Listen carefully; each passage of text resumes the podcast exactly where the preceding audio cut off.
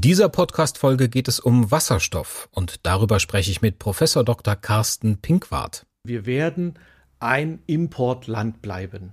Ein Importland für Energieträger. Und da heißt es für mich erstmal als Europäer denken. Wie kann ich äh, in Europa mich neu ausrichten? Wie kann ich in Europa einen Energieträger erzeugen, der sich leicht verteilen lässt, der sich vielfach nutzen lässt? Und mit Wasserkraft lässt sich auch grüner Wasserstoff erzeugen. Ja. Also auch das ist ein, ein ganz wichtiges Potenzial, was wir jetzt europäisch zusammenbringen müssen. Der HKA Podcast. Die Hochschule Karlsruhe zum Anhören. Mit Jan Holthaus. Vielleicht habt ihr im Chemieunterricht auch schon mal dieses berühmte Knallgasexperiment gemacht. Da füllt man einen Luftballon mit Wasserstoff und Sauerstoff und zündet das Ganze an. Und schlagartig wird einem bewusst, dass da ganz schön viel Energie umgesetzt wird. Das ist auf den Wasserstoff zurückzuführen, weshalb man dieses Gas als Energieträger nutzen kann. Und das macht den Wasserstoff natürlich sehr interessant. Darüber habe ich gesprochen mit Professor Dr. Carsten Pinkwart. Der ist Professor für Elektrochemie und Energiespeicher an der HKA hier an unserer Fakultät für Elektro- und Informationstechnik. Und außerdem ist er stellvertretender Leiter des Bereichs Angewandte Elektrochemie am Fraunhofer Institut für Chemische Technologie in Pfinstal. Carsten Pinkwart beschäftigt sich schon sehr, sehr lange mit Wasserstoff und behält neben den technischen Möglichkeiten auch wirtschaftliche und politische Entwicklungen im Blick. Deshalb ist er als Experte auch Mitglied im Nationalen Wasserstoffrat. Das ist ein Gremium, das die Bundesregierung in allen Fragen rund um den Wasserstoff berät. Hier noch ein kleiner Hinweis. Wir haben das Gespräch im Frühjahr 2022 aufgezeichnet. Damals haben wir das in unserem Hochschulradio gesendet. Unseren Podcast hat es zu diesem Zeitpunkt noch gar nicht gegeben. Das, worüber wir gesprochen haben, ist aber nach wie vor aktuell. Und ich fände es schade, wenn dieses Gespräch irgendwo in der Schublade verstauben würde. Es war ein super interessantes Gespräch, ich habe sehr viel gelernt und wünsche euch jetzt viel Spaß beim Anhören. Ich würde gerne mal mit einem Steckbrief anfangen. Was genau ist eigentlich Wasserstoff? Ich fange mal an. Was ich weiß, ist, es ist das leichteste aller Elemente. Was noch? Es ist ein äh, wunderbarer Energieträger. Es ist ein Energieträger, den ich ähm, nachhaltig gewinnen kann oder mit Hilfe von nachhaltigen Energien, also erneuerbaren Energien gewinnen kann. Ich kann Wasserstoff in unterschiedlichsten Formen transportieren, als Gas, komprimiert, niedriger Druck, hoher Druck, als Flüssigkeit. Ich kann Wasserstoff in chemischen Verbindungen binden und bekomme ihn danach wieder raus, den Wasserstoff, in sogenannten Derivaten sagt man dazu. Also das ist äh, ein ideales Molekül, um Energie von A nach B zu transportieren und aber eben um auch Energie bereitzustellen in unterschiedlichsten Formen, ob es jetzt elektrische Energie ist, ob es thermische Energie ist, ob ich mit Hilfe des Wasserstoffs mechanische Energie äh, bereitstelle. Also das geht mit diesem Energieträger. Jetzt weiß man aus der Schule, dass Wasserstoff unter anderem im Wasser enthalten ist. H2O, das ist die Formel. Wo, wo sonst steckt noch Wasserstoff überall drin? Na, in, äh, in ganz, ganz vielen organischen Verbindungen. Ja, also deswegen gewinnt man ja unter anderem aus Biomasse wiederum äh, Biogas und Biogas ist CH4, das ist Methan, also an einem Kohlenstoffatom sind vier Wasserstoffatome gebunden und das Biomethan ist eben ein nachhaltiger Energieträger, den ich wiederum verbrennen kann und das entstehende CO2 geht ja dann wieder zurück in die Natur. Also an allen Kohlenwasserstoffverbindungen, organischen Verbindungen, überall ist Wasserstoff vorhanden, eben als, als Atom gebunden dann in diesen Verbindungen. Das heißt, Wasserstoff ist eigentlich überall verfügbar um uns herum. Wie stelle ich Wasserstoff her? Heute wird der Wasserstoff zu großen, großen Anteilen aus äh, Erdgas gewonnen, aus einem fossilen Energieträger. Und äh, dieser Wasserstoff wird eben dann als Reduktionsmittel für unterschiedliche Dinge eingesetzt, als Basischemikalie für die Herstellung von Ammoniak zum Beispiel, Ja, also das ist natürlich etwas, was wir in der, in der Zukunft nicht mehr machen wollen. Also aus fossilen Energieträgern den Wasserstoff gewinnen. Man spricht in Bezug auf den Wasserstoff heute sehr häufig von den Farben des Wasserstoffs. Mhm. Und äh, da spielt natürlich auch mit äh, hinein in die Farben des Wasserstoffs, woraus gewinne ich den Wasserstoff. Der graue Wasserstoff ist also der, den ich aus fossilen Energieträgern gewinne. Ich entlasse CO2 in die Atmosphäre. Okay, das heißt, das ist also alles andere als umweltfreundlich. Welche Farben äh, gibt es denn noch beim Wasserstoff? Der blaue Wasserstoff ist der, wo ich eben Erdgas hernehme, aber ich nehme dann das CO2 und tue das CO2 zwischenspeichern. Das heißt also, ich packe das CO2, was natürlich in meinem Produktionsprozess lokal entsteht. Ich habe eine sehr, sehr hohe Konzentration an CO2 vorliegen und dementsprechend nehme ich genau dieses CO2, was auch chemisch sich anders verhält als den Wasserstoff, also ich kann die beiden auch relativ gut voneinander separieren mhm. und nehme das CO2 und packe das dann in Speicher, in Druckspeicher, in unterirdische Kavernen zum Beispiel, also ehemalige Salzbergwerke, die entsprechend gasdicht sind. Dort speichere ich das CO2 zwischen und später dann nehme ich eben dieses CO2 und stelle zum Beispiel mit grünem Wasserstoff, ja, wenn ich dann eben nicht mehr Wasserstoff aus äh, fossilen Energieträgern hernehme, nehme dieses hochkonzentrierte CO2, packe Wasserstoff dazu und stelle mir wiederum daraus zum Beispiel Methan oder Kohlenwasserstoffe her. Also ich kann die Reaktion die ich vorher mit dem fossilen Energieträger mache, auch umkehren. Ja, also ich kann das Gleichgewicht auch wieder auf die andere Seite rüber verlegen und stelle mir wieder Methan her und damit habe ich ein grünes Methan, was ich dann transportieren kann im Erdgasnetz, was ich verbrennen kann, etc. Jetzt haben Sie gerade schon den grünen Wasserstoff angesprochen, also ein Herstellungsverfahren, was ähm, umwelttechnisch wohl am besten ist. Wie funktioniert das? Ich nehme erneuerbare Energien, das heißt also, ich nehme elektrischen Strom aus Sonne, Wind, Gezeitenkraftwerken, was auch immer, also nachhaltig, erneuerbar und ich betreibe dann Elektrolyse von Wasser. Ja. Und äh, bei der Elektrolyse von Wasser habe ich zwei Produkte. Ich habe den Wasserstoff und den Sauerstoff. Und äh, natürlich ist man jetzt erstmal vorrangig an diesem Wasserstoff interessiert, aber ich nehme kostbare erneuerbare Energie und produziere aber auch mit hochreinen Sauerstoff. Und ein, ein wichtiges äh, Aufgabengebiet wird eben auch mit sein, was kann ich alles mit diesem Sauerstoff auch noch mit anstellen. Mit dem Wasserstoff weiß ich, was ich alles damit anstellen möchte und wo ich den überall hin transportieren möchte. Und, äh, äh, aber ich habe noch einen anderen sehr hochreinen Stoff und das ist der Sauerstoff. Also das wird auch ein wichtiges Forschungsgebiet sein. Was kann ich alles mit dem Sauerstoff dann anstellen? Wo, wo packe ich den hin? Wer könnte den gebrauchen? Also äh, um ein ganz plattes Beispiel zu bringen, wenn jetzt eine Elektrolyseanlage zum Beispiel in einem Klärwerk stehen würde, ja, dann hätte man für den Sauerstoff eine wunderbare Anwendung, nämlich für die Reinigung, für die Oxidation des Abwassers, ja, das Abwasser aufzureinigen. Heute macht man das mit Wasserstoffperoxid oder man erzeugt in den Klärbecken direkt an Elektroden den Sauerstoff, der dann äh, für die Oxidation zur Verfügung steht. Also das wäre zum Beispiel so eine Anwendung von dem Sauerstoff, der aus der Elektrolyse herauskommt. Okay, diese Elektrolyse kennt man vielleicht auch noch aus dem Chemieunterricht. Das heißt im Grunde, man nimmt einen Gleichstrom, leitet den ein in Wasser, indem man eine Anode und eine Kathode reinhängt und dann spaltet sich Wasserstoff auf der einen Seite und Sauerstoff auf der anderen Seite ab. Ist das wirklich so einfach? Kann man ja. da beliebiges Wasser nehmen? Nein, also ah. das natürlich nicht. Also Wunschtraum wäre, ich könnte das mit Meerwasser tun. Das heißt also mit salzhaltigem Wasser. Funktioniert im Moment nicht, weil eben ich in dem Meerwasser Salze drin habe und dann würde eben nicht nur Wasserstoff entstehen, sondern es würden eben auch Halogenide, halogenhaltige Gase entstehen, weil ja das Salz bestimmt, das ist ja Fluor, chlorhaltig, ja. Natriumchlorid. Genau, ja, mhm. ja, Magnesiumchloride und so weiter. Ich brauche sehr hochreines Wasser, ja, damit ich eben hochreinen Wasserstoff erzeuge. Das heißt also, ich muss im Idealfall entionisiertes Wasser haben und sogar hochrein, also bidestilliertes Wasser, um, um daraus eben entsprechend äh, den Wasserstoff gewinnen zu können. Da haben wir dann aber ein Problem, weil hochreines Wasser leitet den Strom nicht.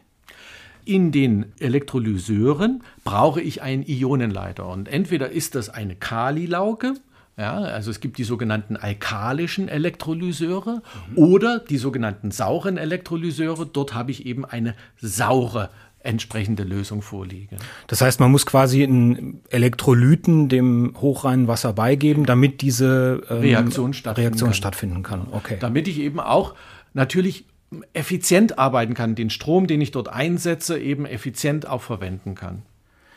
Wenn das mit regenerativen Energien funktioniert, man also beispielsweise den Strom aus Photovoltaik nimmt, mit einem solchen Elektrolyseur dann den Wasserstoff herstellt, dann hat man die grüne Methode, also das mhm. ist quasi umweltbilanzmäßig CO2-neutral.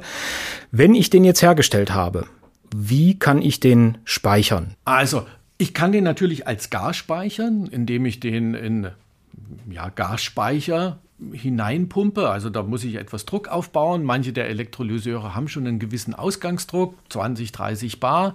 Das heißt also, dann brauche ich einen Kompressor, der mir dann das Gas möglicherweise auf 300, 500, 700 Bar komprimiert. Dazu brauche ich wieder Energie. Das heißt also, ich, ich habe letztendlich einen Verlustschritt ne, aus dem Elektrolyseur heraus. Ich muss das Gas komprimieren. Damit äh, wende ich Energie auf. Ich kann äh, den Wasserstoff natürlich eben, was ich vorhin schon mal sagte, chemisch binden. Äh, ein gern gesehenes Derivat ist unter anderem eben Ammoniak. Ja, dann nehme ich Stickstoff und Wasserstoff und stelle mir daraus Ammoniak her. Ammoniak ist eine Flüssigkeit, kann ich viel einfacher abfüllen, transportieren. Es gibt dafür letztendlich logistische äh, Wege, wie ich eben den, den Ammoniak ja, verteile, in die Infrastruktur hineinbringe. Ich kann aus dem Wasserstoff aber eben auch Methanol und Ethanol herstellen. Auch das sind Wege.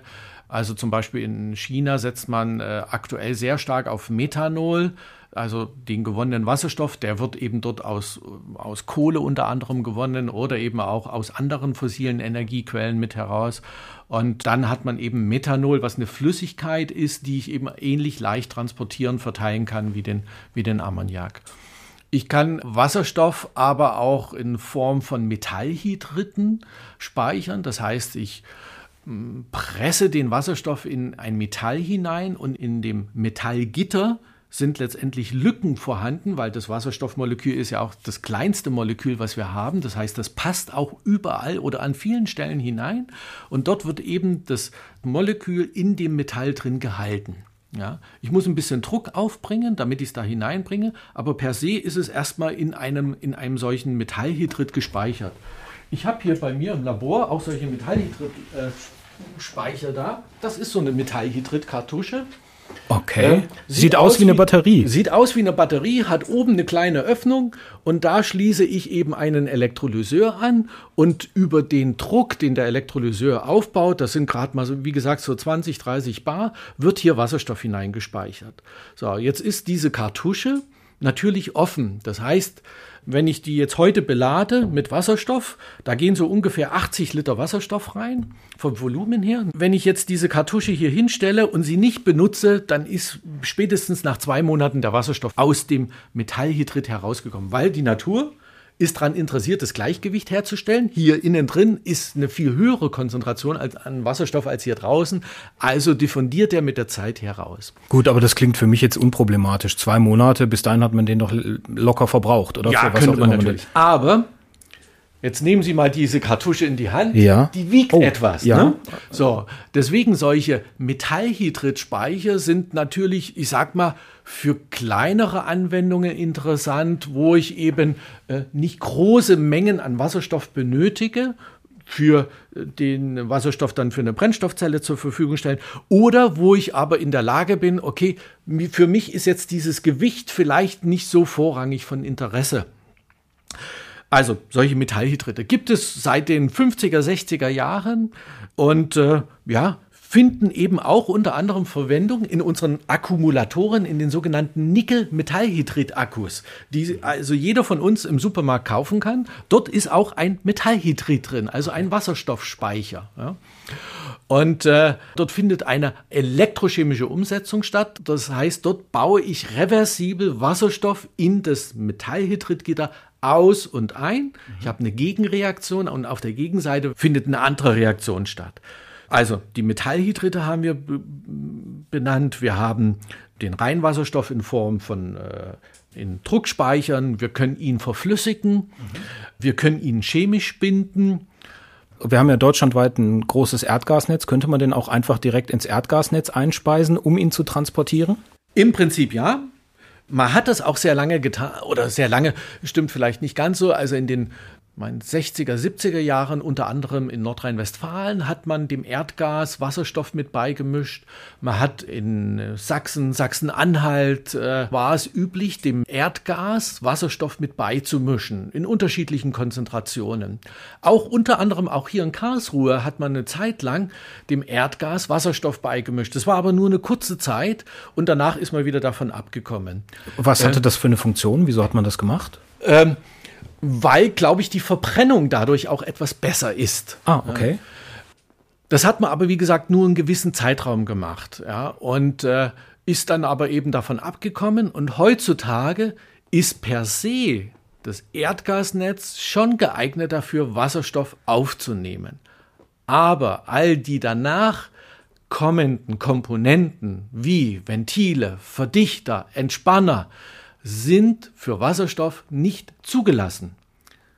Das heißt, wenn ich jetzt meine Infrastruktur auf Wasserstoff umstellen möchte, dann muss ich erst einmal überprüfen, sind meine Verdichterventile für Wasserstoff geeignet? Das ist das eine. Und zweitens haben sie auch eine Zulassung dafür. Sprich, wir müssen jetzt ganz, ganz schnell uns damit beschäftigen, unsere Infrastruktur fit zu machen für Wasserstoff die existierende. Hinzu kommt, dass das Erdgas, was wir benötigen, natürlich Abnehmer hat. Und diese Abnehmer sind genau auf dieses Erdgas auch eingerichtet und eingestellt vom Energieinhalt, von der Zusammensetzung her. Das heißt, ich kann nicht von heute auf morgen die Industrien umstellen und sagen, also du kriegst jetzt ein Erdgas, das hat zu 20, 30, 40, 50 Prozent Wasserstoff. Da sind die Prozesse, die dann danach folgen, überhaupt gar nicht dafür ausgerüstet. Nehmen wir ein Dampfkraftwerk, was mit Erdgas beheizt wird. Ja?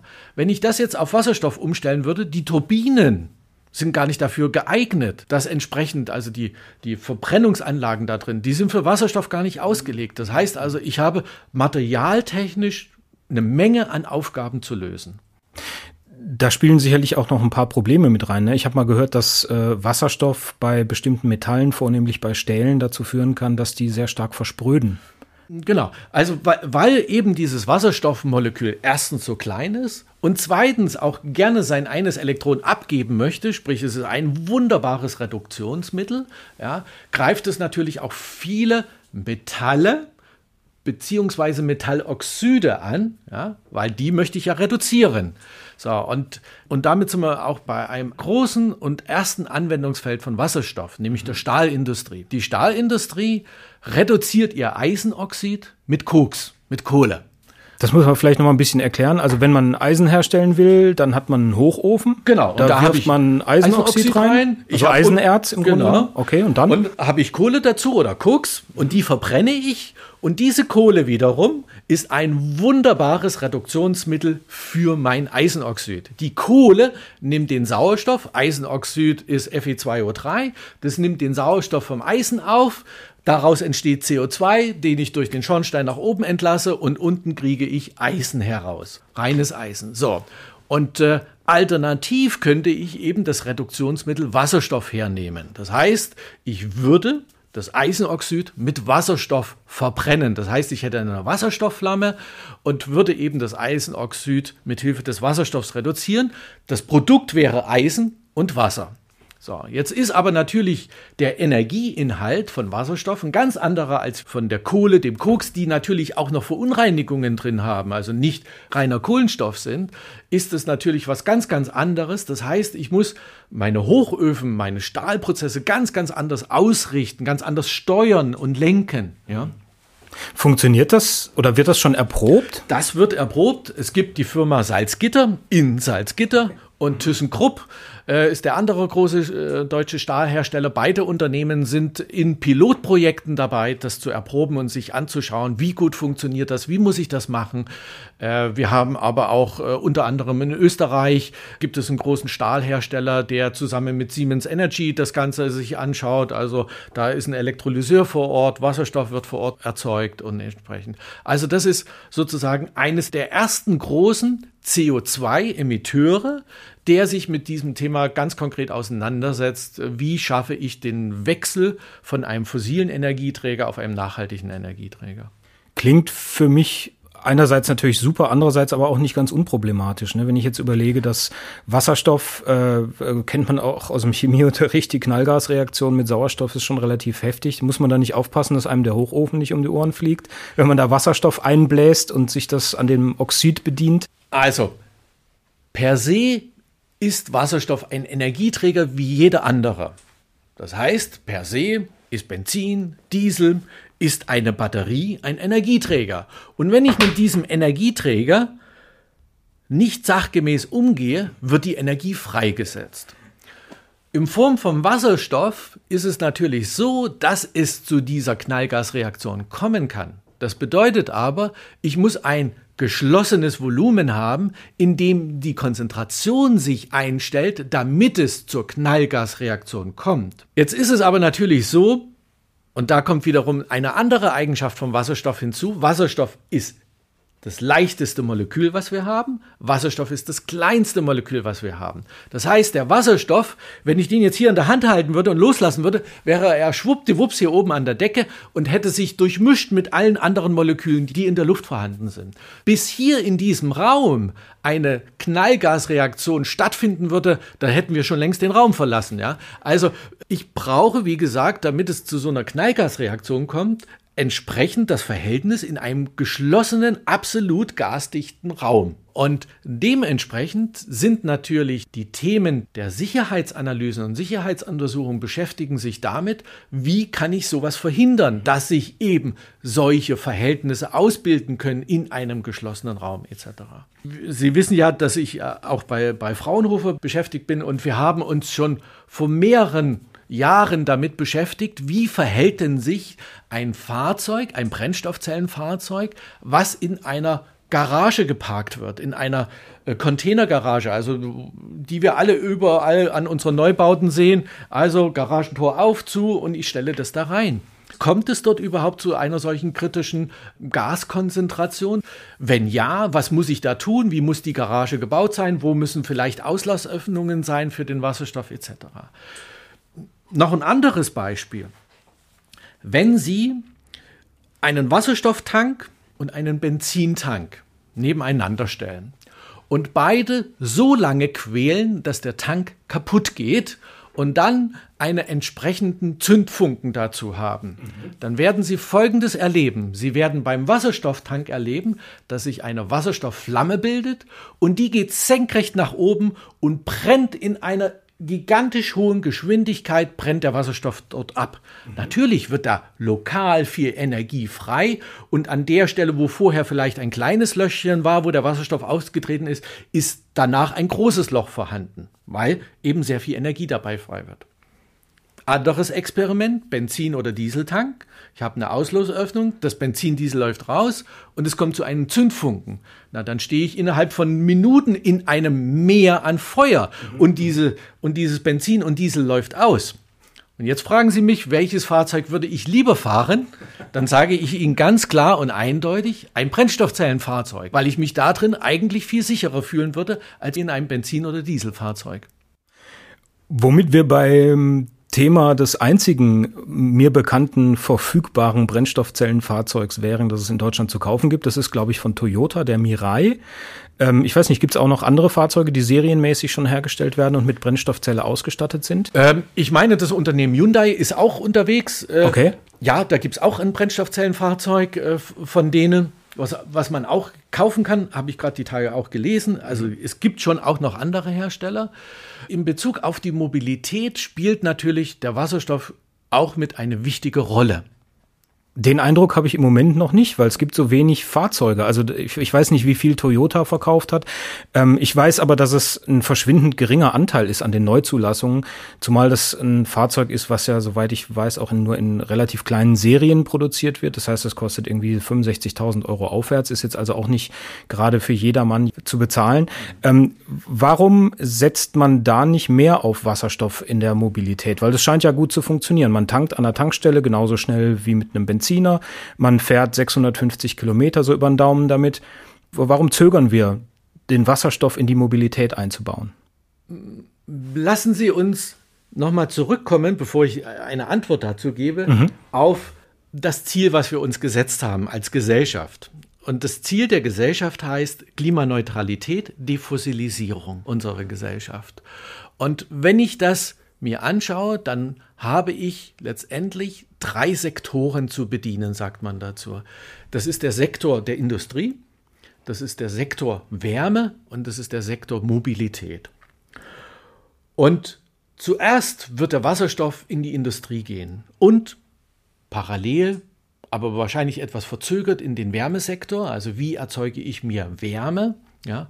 Und Mobilität wird auch dann aber auch etwas zeitlich verzögert zu der, zu der Industrie. Ich habe ja von der Stahlindustrie schon gesprochen, auch zeitlich verzögert da mit reinkommen.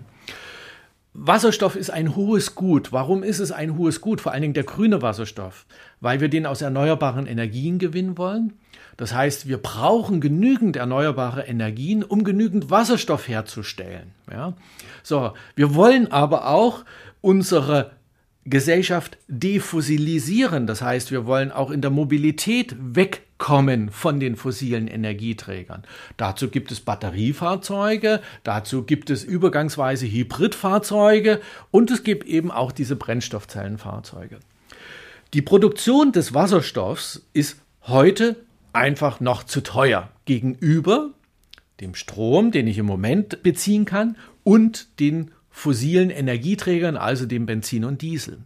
Aber wir sehen gerade alle an der Tankstelle durch einen globalen Vorfall, äh, was durchaus da passieren kann. Sie spielen auf den Krieg in der Ukraine genau, an? Was da gerade passieren kann in Bezug auf die Energiekosten. Ja.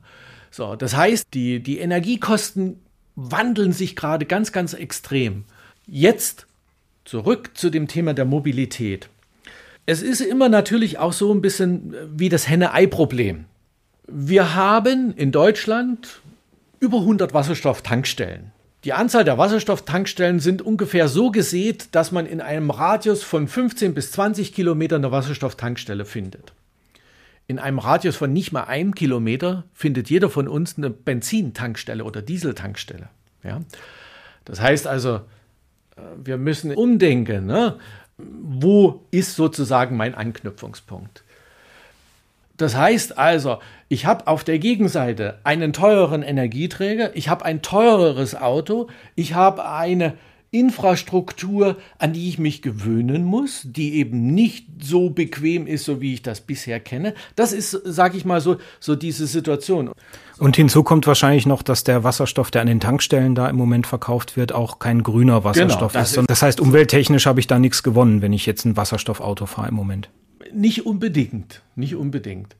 Es wundert mich trotzdem so ein bisschen, weil ich weiß, dass in den, ich glaube in den 80ern, vielleicht auch Anfang der 90er Jahre hat BMW zum Beispiel auch mal mit Wasserstofffahrzeugen experimentiert zumindest. Ich weiß gar nicht, ich glaube, die sind nicht groß in Serie gegangen. Doch, aber das, doch. Sind sogar in Serie ja, gegangen? Ja, sie haben, äh, BMW hat einen Wasserstoffverbrennungsmotor entwickelt und der war integriert in der, ich meine, in der Siemer BMW-Klasse, also in dem höheren Preissegment sind auch einige Stücke verkauft worden von diesen Fahrzeugen, war aber kein Verkaufsschlager. Aber Verbrennungsmotor, Verbrennungsmotor immerhin. Das heißt im Prinzip ein normaler Viertaktmotor, der statt mit Sprit halt oder mit oder Wasserstoff, mit Wasserstoff, Wasserstoff funktioniert. Warum hat sich das nicht durchgesetzt oder wenigstens diese Motorentechnologie? Weil äh, Brennstoffzelle ist natürlich die eine Möglichkeit, aber warum den Wasserstoff nicht einfach in Anführungszeichen direkt verbrennen? Eine Wasserstoffverbrennung läuft in einem Verbrennungsmotor mit Sauerstoff aus der Luft. Und äh, bei diesen Temperaturen, die ich in einer Verbrennungskraftmaschine erzeuge, entsteht auch wiederum NOx. Und das ist etwas, was also man, Stickoxide. Stickoxide, was man natürlich okay. eigentlich nicht haben möchte. Ja. Die waren in den 90er, Ende der 90er Jahre noch nicht so das Thema. Warum damals äh, das ganze Thema, äh, sag ich mal, eingestellt worden ist, kann ich Ihnen nicht sagen. Also das ist, ja, weiß ich nicht. Nee, aber ist natürlich ein guter Punkt. Also man hat dann vielleicht kein CO2, aber Stickoxide machen die Sache ja auch nicht besser für die persönliche Gesundheit. Okay, erklärt's. Wir sehen, okay, es gibt Brennstoffzellenfahrzeuge, es gibt sie nicht in der Stückzahl, also optimiert man auch, um jetzt auch nochmal auf, auf die Hauptkomponente eines solchen Brennstoffzellenfahrzeuges, den Brennstoffzellen-Stack als solches zu kommen, die Produktionsprozesse von denen. Ein Brennstoffzellen-Stack. Was heißt das Brennstoffzellen-Stack? Also, ich, ich kann den Wasserstoff warm verbrennen in einer Verbrennungskraftmaschine, also in einem Motor.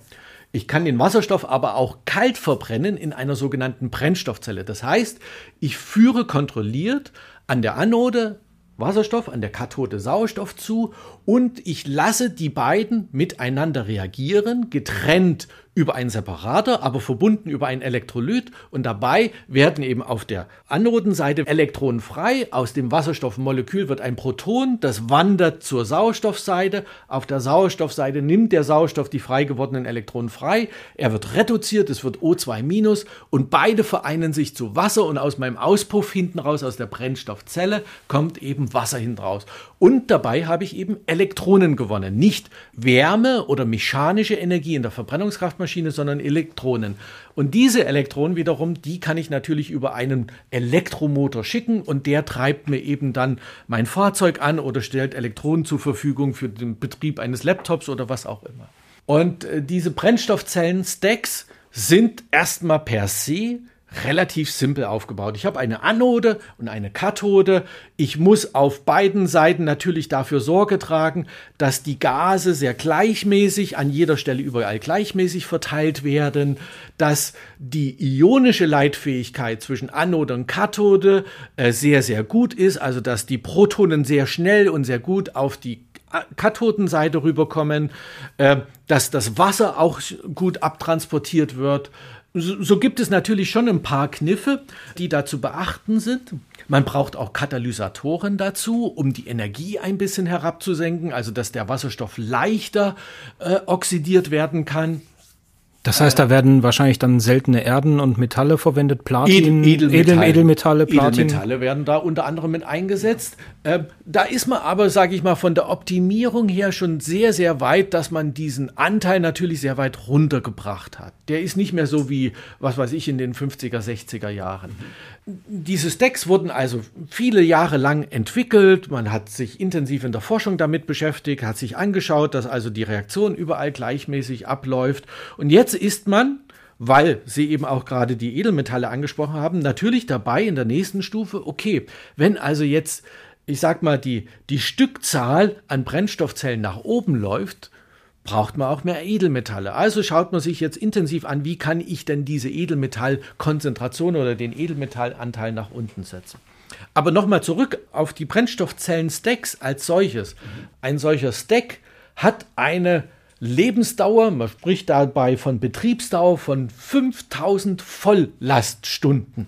5000 Volllaststunden, wenn Sie das überrechnen in die Lebensdauer oder Betriebsdauer eines Autos, dann sind Sie zwischen sieben und acht Jahren angekommen.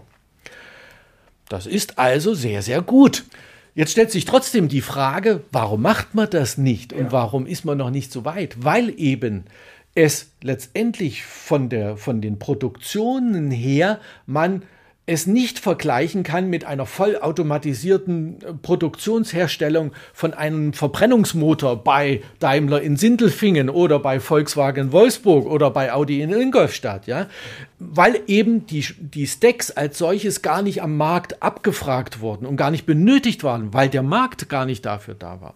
Das heißt also ein ganz, ganz wichtiges Thema, womit man sich jetzt eben auch im Hochlauf damit beschäftigt, ist, Kostenreduktion, Kostenoptimierung bei der Herstellung von solchen Brennstoffzellenstacks und gleiches, fast noch viel mehr gilt für die Elektrolyse. Denn ich kann nur eine Brennstoffzelle anwenden, wenn ich Wasserstoff habe. Das heißt, Elektrolyseure wurden noch viel weniger in noch viel geringeren Stückzahlen und noch von der Dimension her oder von der Leistung her, was sie aufnehmen können, noch viel kleiner hergestellt. Siemens Energy ist unter anderem ein solcher Hersteller von solchen Elektrolyseuren. Man kann da von einer halbautomatischen, händischen Herstellung sprechen von den Elektrolyseuren. Ja, so und wenn wir jetzt Gut, und das macht es natürlich dann sehr, sehr teuer letztendlich. Das macht es mhm. sehr, sehr teuer. Und wenn wir jetzt in die Welt hinausschauen, es gibt 130 nationale Wasserstoffstrategien. Das heißt, 130 Nationen weltweit, Gott sei Dank, machen sich auf den Weg, umzustellen von fossilen Energieträgern auf Wasserstoff. Und alle diese benötigen Elektrolyseure. Das ist eine gigantische Aufgabe für die Industrie und damit unter anderem auch für Deutschland, für, uns, für unser Land der Ingenieure, hier tätig zu werden, Produktionsprozesse zu entwickeln, zu optimieren etc. Aber das klingt doch eigentlich nach einem super tollen Markt für die Zukunft. Ja, natürlich. Aber jetzt sind wir wieder bei dem Henne-Ei-Problem. Ich brauche grünen Strom. Und damit ich am Tagesende mit dem Wasserstoff, den ich dort produziere, auch etwas verdienen kann, muss natürlich der Strom im Einkauf einen gewissen Preis haben oder darf nur einen gewissen Preis haben. Und der ist im Moment zu hoch. Zumindest für uns hier in Europa ist er zu hoch. Dementsprechend muss ich in Regionen gehen, wo ich sag mal sehr einfach, sehr kostengünstig ich erneuerbare Energien einsammeln kann. So, wenn ich jetzt in Deutschland mir anschaue, dann ist das die Nordsee, Ostseeküste, da kann ich Windparks aufstellen. Aber selbst der dort produzierte Strom kann nicht konkurrieren mit dem Strom in den Regionen, wo ich einfach ich sag mal rund um die Uhr, abgesehen von der Nacht, die Sonne scheinen habe oder sehr starke Winter. Also, wenn ich in Europa bin, ich schaue nach Spanien, ich schaue nach Portugal, nach Italien, ich schaue nach Sizilien, ich schaue nach Malta, nach Griechenland, also all die Regionen, wo wir eben einen sehr, sehr reichen Ertrag an Sonne haben. Oder, und das ist eben auch das, was äh, letztendlich unsere Bundespolitik im Moment tut, ich schaue in die Welt hinaus, schaue, wo habe ich Kooperationsmöglichkeiten, wo finde ich Länder, die eben auch einen sehr, sehr hohen Ertrag haben an erneuerbaren Energien und die natürlich äh, eben auch gewillt sind, sich dahin zu bewegen. Australien, Argentinien, Chile, Lateinamerika, aber eben auch Afrika. Ja, das sind eben Regionen, wo ich dort auf jeden Fall günstiger, kostengünstiger Wasserstoff produzieren kann. Das heißt aber noch lange nicht, dass der kostengünstig dort produzierte Wasserstoff auch kostengünstig bei uns hier in Europa ankommt. Das ist dann sozusagen die nächste Aufgabenstellung. Was transportiere ich über die Weltmeere? Und damit sind wir wieder bei den Wasserstoffderivaten, also Ammoniak, Methanol, lässt sich wunderbar über die Weltmeere transportieren. Das ist eine Flüssigkeit etc. Wasserstoff verflüssigt über die Weltmeere muss man mal sehen, ob sich das rechnet, ja, weil ich muss den verflüssigen, ich muss ihn flüssig halten während der Fahrt und dann muss ich eine entsprechend hier anlanden. Er wird dekomprimiert oder wird eben flüssig weiter transportiert.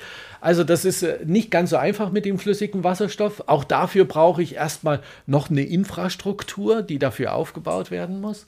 Wie sieht es denn mit der Effizienz eigentlich aus? Was kommt da am Ende bei raus? In welcher Faktor, welchen Verlustfaktor habe ich vielleicht auch und, und was ist meine Energie, die ich da rausziehen kann in Form von gasförmigem Wasserstoff zunächst mal, unverdichtet? Also für jeden dieser Schritte haben Sie Verluste, in jedem dieser Schritte. Ein Elektrolyseur, ein entsprechend großer Elektrolyseur hat einen Wirkungsgrad, der kann zwischen 70 und 80 Prozent liegen.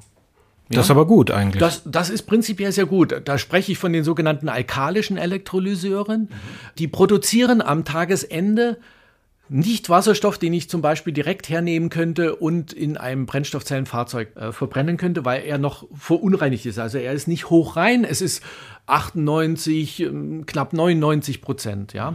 Hochreinwasserstoff kriege ich aus den sogenannten PEM-Elektrolyseuren, den sogenannten also sauren Elektrolyseuren. Und dort äh, komme ich eben aber dann nicht auf diese 70 bis 80 Prozent, sondern dort bin ich eher so unter 70, um die zwischen 60 und 70 ungefähr drumherum. Okay, das heißt also, ich stecke 1 Kilowatt Leistung rein und bekomme 0,7 Kilowatt raus. Genau, so. Und dann habe ich den Wasserstoff in gasförmiger Form liegen. Dann kommt als nächste Stufe die Speicherung, weil die Prozesse, die dann danach kommen, mögen meistens sehr häufig kontinuierlichen Wasserstoffversorgung. Das heißt also, ich muss einen Speicher damit füllen. Also ich muss das Gas weiter komprimieren. Und dann geht es eben in, in all den nächstfolgenden Dekaden, komme ich immer wieder ein Stück weiter nach unten.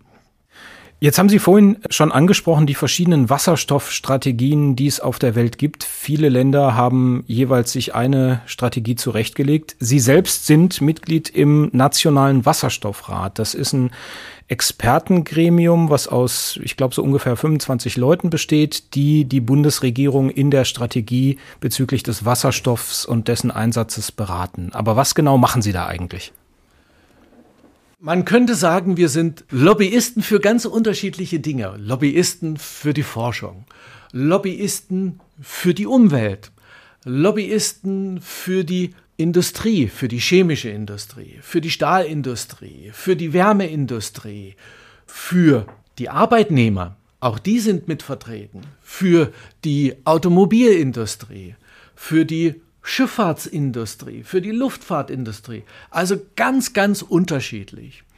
Die Bundesregierung hat unter Zusammenarbeit von insgesamt sechs Ressorts, also dem Wirtschaftsministerium, Verkehrsministerium, dem Umweltministerium, dem Verteidigungsministerium, eine Wasserstoffstrategie geschrieben. Was nehmen wir uns vor? Die Wasserstoffstrategie ist schon wieder etwas angehoben. Es hieß am Anfang 5 Gigawatt, jetzt sind wir bei 10 Gigawatt an Installationen, die wir machen wollen bis 2030. Und es wird bestimmt da bin ich mir ganz sicher, eine Revision geben. Das heißt, man wird nochmal die Ziele etwas nach oben setzen. Also zum Hintergrund, es geht letztendlich natürlich um Klimaneutralität genau. Deutschlands, die bis 2050 erreicht sein muss. Und so der erste Step wäre praktisch bis 2030 schon mal zu schauen, dass man mehrere Gigawattstunden an Energie aus Wasserstoff, der grün erzeugt wurde, decken also, kann dass man Wasserstoff gewinnt für die unterschiedlichen Anwendungsfelder. Okay. Und eben da brauche ich entsprechende Leistungen, damit ich den daraus gewinnen kann.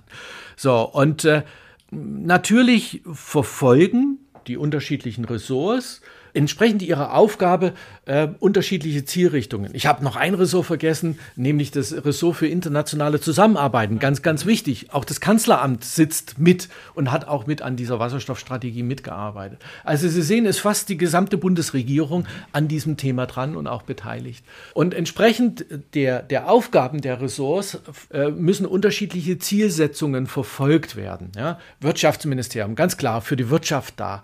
Was sind sozusagen die ersten ersten Industriezweige, die bedient werden müssen. Was müssen wir als Deutsche nach Europa, in die Europäische Kommission hineintragen. Denn wir können das nicht alleine machen. Europa muss an dieser Stelle mitgehen. Ja? Oder was müssen wir von der Gesetzgebung her eben entsprechend auf den Weg bringen? Ich habe vorhin von Standardisierung äh, gesprochen. Ganz wichtiges Thema. Ein weiteres wichtiges Thema, Ausbildung. Ja, wir brauchen Fachkräfte. Es gibt extremsten Fachkräftemangel in diesem Themenbereich. Und äh, dementsprechend ist es ein ganz, ganz wichtiges Thema, was auch wir hier als Hochschule mit aufgegriffen haben. Eben die Aus- auch Weiterbildung im Thema Wasserstoff. So, jetzt noch wieder zurück zum Wasserstoffrat. Wir schauen eben uns die ganz unterschiedlichen Themen und Aufgabengebiete an und sprechen Empfehlungen aus. Empfehlungen an die Bundesregierung, an den äh, Staatssekretärskreis oder Ausschuss und äh, möchten eben da sozusagen den Weg bereiten für den Wasserstoff. Womit soll man zuerst anfangen? Wir schauen uns auch genau konkret an, was sind zum Beispiel entsprechende Mengen? Wer benötigt welche, welche Mengen an Wasserstoff? Wie viel wird in der Mobilität wann zu welchem Zeitpunkt abgebracht? Wie sieht es im Wärmesektor aus, also der, der Wärmeerzeugungssektor? Wie sieht es in den unterschiedlichen Industriesektoren aus? Oder wie sieht es bei der Luftfahrt oder bei der Schifffahrt aus? Ja? Was wird dort der Energieträger der Zukunft sein. Ja?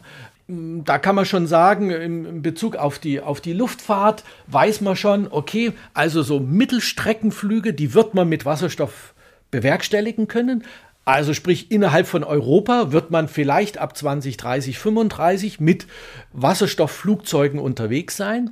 Aber die Langstrecke wird nie mit diesem Energieträger die Langstrecke zurücklegen können, so dass auch für die Luftfahrtindustrie daraus ein Business Case wird. Mhm. Denn ansonsten sitzen in diesem Flugzeug nur noch zehn Reihen an Passagieren und der Rest ist mit Wasserstoff gefüllt. Das heißt also zum Beispiel für, für diesen Bereich sind synthetische Kraftstoffe, die wiederum aus grünem Wasserstoff hergestellt werden, ganz, ganz wichtig. Oder äh, synthetische Kraftstoffe sind für unsere Feuerwehren, für das technische Hilfswerk, aber auch für das Verteidigungsministerium, für äh, unseren Grenzschutz ganz, ganz wichtige Energieträger, weil die haben genauso wie die Luftfahrt oder wie die Schifffahrt schweres Gerät zu bewegen, ja. Und da reicht eben die Energiedichte, die ich selbst als flüssigen Wasserstoff zur Verfügung stellen kann, nicht aus, um eben mal beim THW schnell eine Brücke zu bauen, eine Brücke zu verlegen über den Rhein oder was auch immer oder über die A. Ja?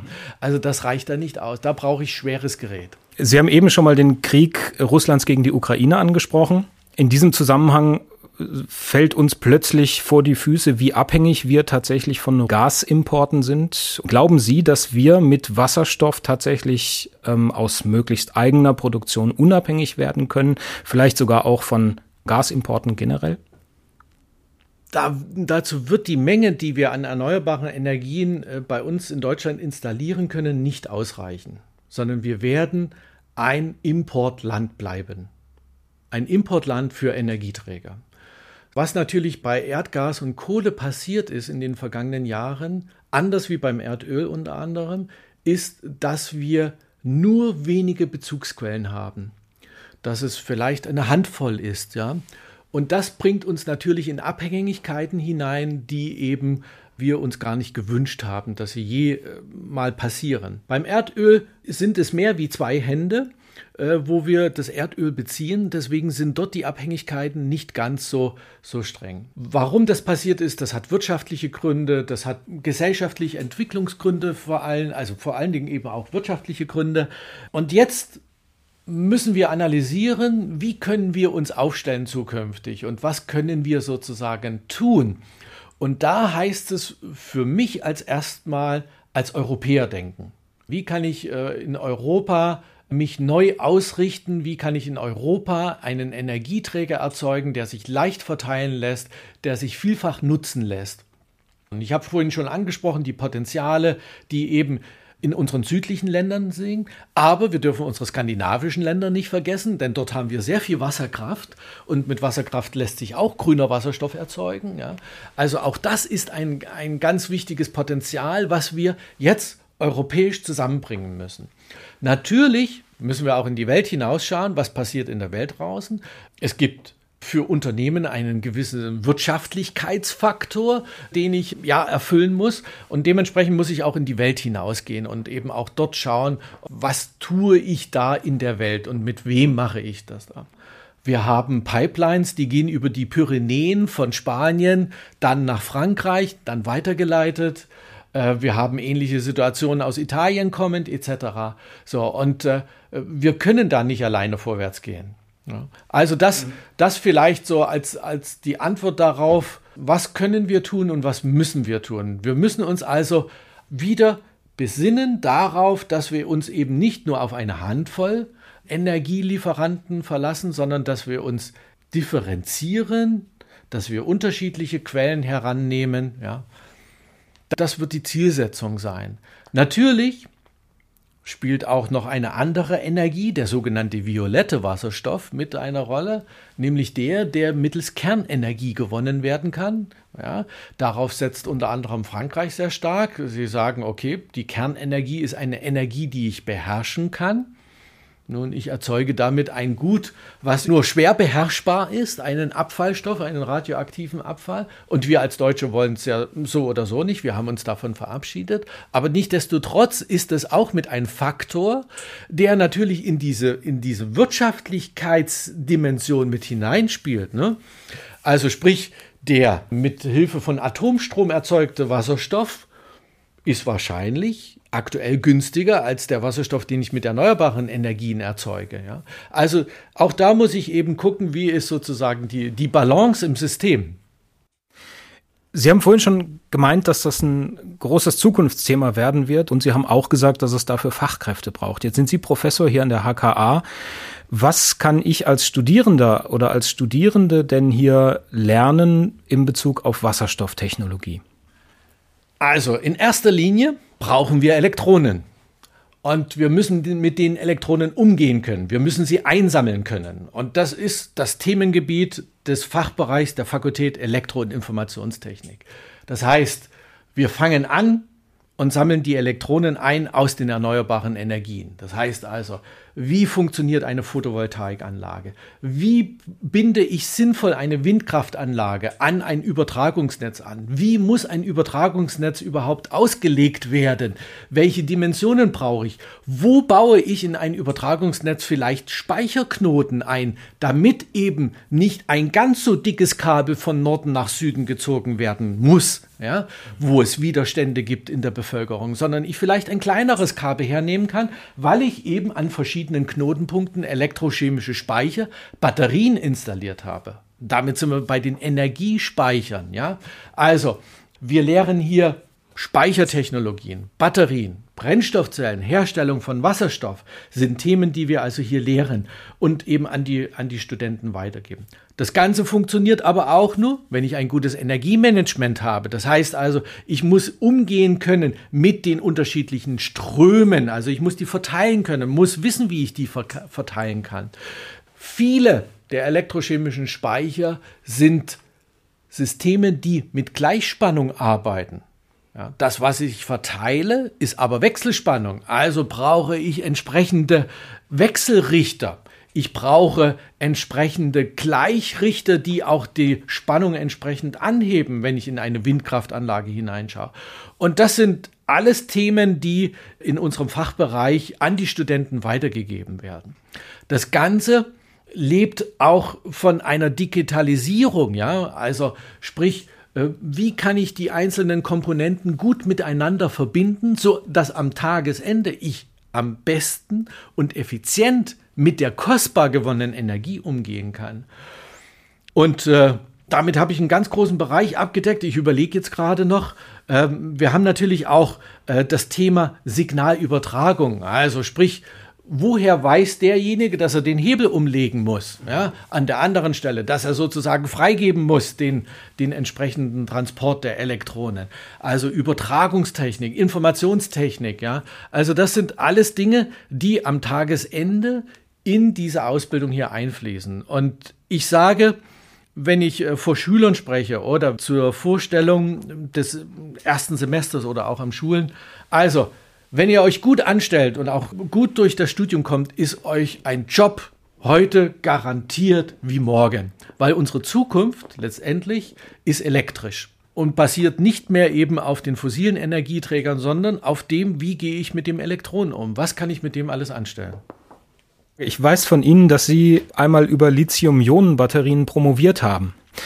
Ähm, wenn man sich das Periodensystem anschaut, Lithium steht ganz in der Nähe von Wasserstoff. Äh, ich glaube an dritter Stelle. Es kommt Wasserstoff an erster Stelle, dann kommt Helium, dann kommt Lithium. Ist also durchaus so ein bisschen miteinander verwandt, chemisch gesehen elektrowirtschaftlich oder energiewirtschaftlich habe ich manchmal den Eindruck, der Graben zwischen den beiden könnte nicht größer sein. Da gibt es die einen, die sagen, wir setzen auf Lithium-Ionen-Technologie für die Zukunft und die anderen, so wie Sie eher sagen, Wasserstoff ist die Zukunft. Wer hat recht?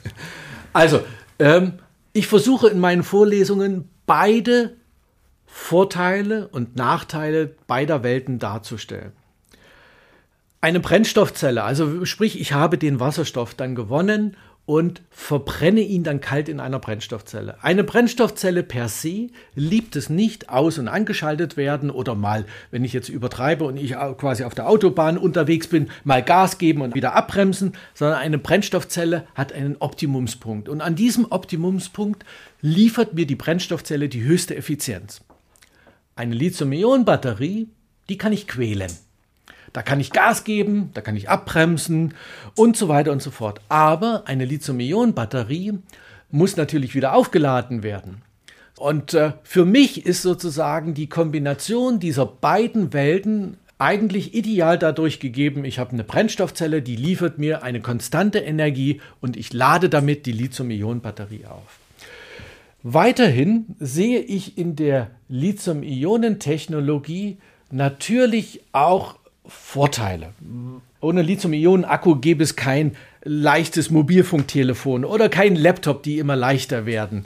Weil einfach dort die Energiemenge, die dort gespeichert und zur Verfügung gestellt worden ist, so leicht durch das leichte Lithium ist, dass sie für mich für einen gewissen Zeitraum tragbar ist, transportierbar ist etc.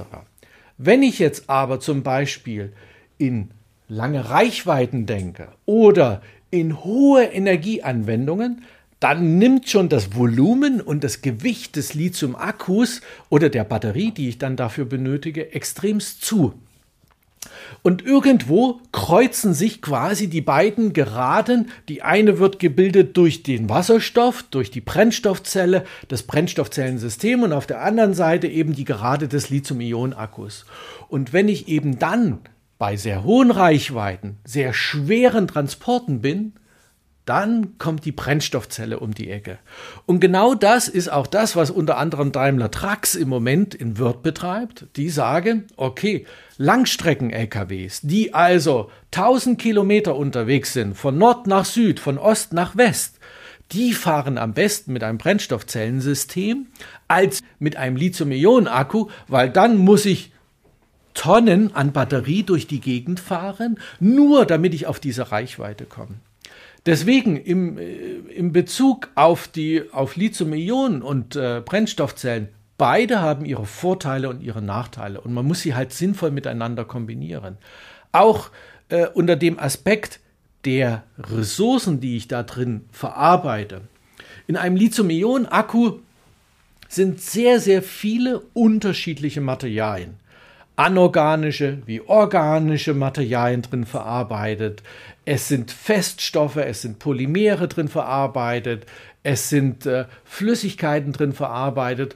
Und wenn ich mir da das Recycling anschaue und auf der gleichen, auf der gegenüberliegenden Seite das Recycling einer Brennstoffzelle oder eines Elektrolyseurs anschaue, dann treffe ich auf zwei komplett unterschiedliche Welten. Den Elektrolyseur oder auch die Brennstoffzelle, die kann ich auseinanderschrauben, ich kann sie auseinanderklappen. Und dann habe ich in der Mitte einen, einen Elektrolyten, da ist der Katalysator drauf, da sind auch noch Kohlenstoffmaterialien drauf, aber ich kann den quasi rausnehmen, ich kann den äh, recyceln und kriege am Ende die Metalle, die da drauf waren, wieder zurück. Und ich den Kunststoff wahrscheinlich nicht, den werde ich verbrennen eventuell, aber ich kriege auf jeden Fall das einfach zurück. Wenn ich einen Lithium-Ionen-Akku recyceln möchte, dann muss ich als erstes in, ein, in eine Inertgasatmosphäre gehen, weil Lithium ist hochreaktiv, also ich kann das nicht gerade so aufmachen und dann loslegen. Dann habe ich, wie gesagt, eine organische und eine anorganische Phase. Ich muss daraus entsprechende Salze ausfällen. Das heißt, die Recyclingquote eines Lithium-Ionen-Akkus ist heute so in dem Bereich zwischen 20 und 30 Prozent. Ja? Der Rest kann ich gar nicht mehr weiterverwenden. Der fällt als Schlacke, sage ich mal, an. So bei einem Brennstoffzellenakku ist die Recyclingquote weit über 50 Prozent. Ja.